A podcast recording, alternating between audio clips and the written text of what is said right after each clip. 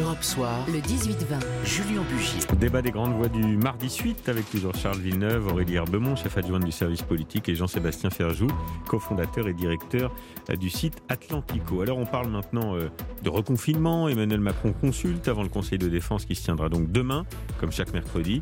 Une réunion euh, s'est d'ailleurs tenue en fin d'après-midi autour du président à l'Elysée avec les membres du Conseil scientifique. Et cet après-midi à l'Assemblée nationale, le Premier ministre Jean Castex a dit ceci. Comme vous le savez, mesdames et messieurs, nous sommes dans ce qui ressemble à une forme de troisième vague, caractérisée par euh, des variants. Le cas du variant dit britannique prend une place de plus en plus importante.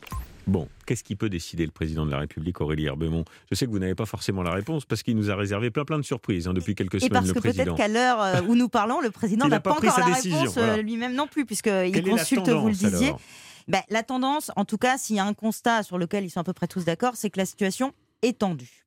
Mais toute la question qui devra être tranchée demain, notamment dans le Conseil de défense, c'est est-ce qu'on a encore une petite marge de manœuvre pour pousser les murs, augmenter les places en réa via les évacuations sanitaires pour éviter le mot tabou, la chose dont personne ne veut, qui est un reconfinement? Hmm. C'est c'est ça qui va devoir se décider. Est-ce qu'on a encore les moyens d'attendre et de pouvoir euh, passer ce- ce- cette troisième vague sans aller ju- jusqu'au reconfinement Compliqué, euh, Jean-Sébastien Ferjou, de reconfiner un an, jour pour jour, après le premier confinement du printemps. Politiquement, c'est compliqué d'assumer ça.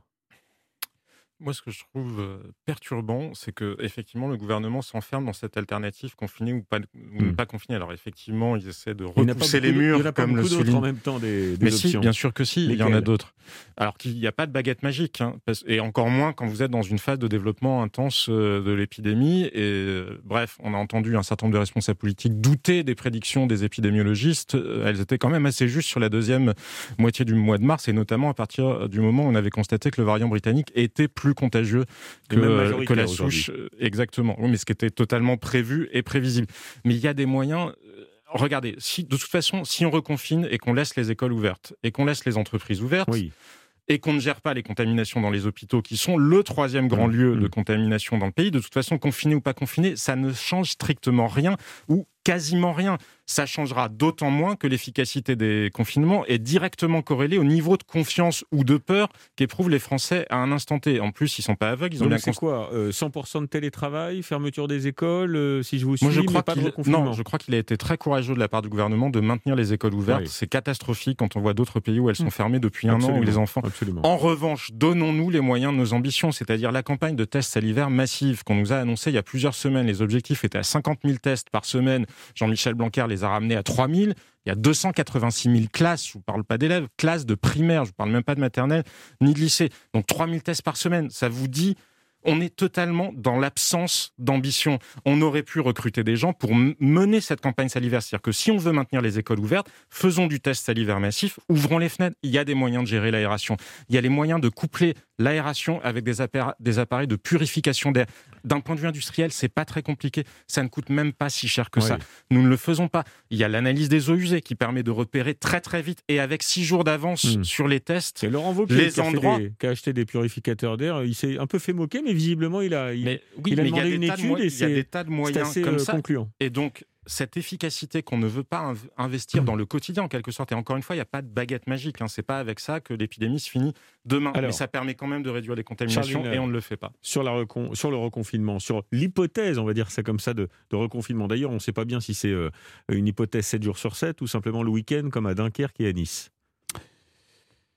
Moi, je crois que d'abord, il n'existe pas de méthode scientifique, puisqu'il consulte là, peut-être à l'heure où nous parlons, ou l'a-t-il déjà fait, euh, le conseil scientifique. Il n'existe pas, il ne- il n'e- il n'existe pas de méthode scientifique pour Mm. décider d'un confinement, d'un reconfinement. Euh, Si j'ai bien compris, et ce que mes camarades ont fait aussi comme enquête, etc., c'est que il va poser un certain nombre de questions au conseil scientifique qui se résument à quatre ou cinq questions très importantes, paraît-il, pour lui. Combien de personnes vont perdre leur emploi? Combien de personnes vont faire une dépression? Combien de femmes, de toute façon, vont être battues ou tuées par leur conjoint? Parce qu'il y en a quand même un certain nombre. On n'en parle pas beaucoup, mais ça existe. Mm. Euh, combien de, de vont manquer l'école? En tout cas, vraisemblablement, puisqu'on sait qu'il Hmm. y a un certain nombre d'enfants qui sont retenus. Tout à l'heure, euh, justement, euh, Sébastien Ferjou parlait des écoles et, et du fait qu'on les fermera pas, mais le nombre de tests qui ont été faits dans ces écoles montre que ça n'est pas là où se trouvent les clusters. Hmm. Bon, donc euh, il est vraisemblable que les écoles d'abord resteront ouvertes. On a vu le plaidoyer. Jean-Michel Blanquer l'a rappelé d'ailleurs. Voilà, absolument. Et donc, je pense que, comme le dit très bien Gabriel Attal, sans nous dévoiler évidemment euh, l'issue de la décision, il va prendre des restrictions, ça c'est évident, de manière adaptée et proportionnée. Ouais. Et je trouve que le Il mot de proportionné. nous faire croire qu'il fait quelque Ouais. chose, Oui. que c'est peut- un peu ça le aussi- problème, c'est que c'est juste de aussi- l'affichage. Il peut aussi ne rien décider. Enfin, pardon, mais euh, ça fait partie des hypothèses. Ah, je vous avez crois vu pas. ce qui- Je vous avez que vu ce qui- ça peu peut toujours être vous avez euh, vu ce qui une s'est passé trois hypothèse. semaines. hein on ça peut toujours chaque être une semaine, hypothèse, une mais et, et c'est vrai que c'est vrai qu'on Mais- on a déjà vu, on a déjà vécu cette scène. Attention, attention, on va confiner, puis on confine pas. Ce qui est vrai, re- c'est que le président est obligé d'arbitrer, non- notamment avec la question sanitaire. Oui. Mais il n'y a pas que ça, et c'est tous les sujets qu'évoquait Charles Villeneuve.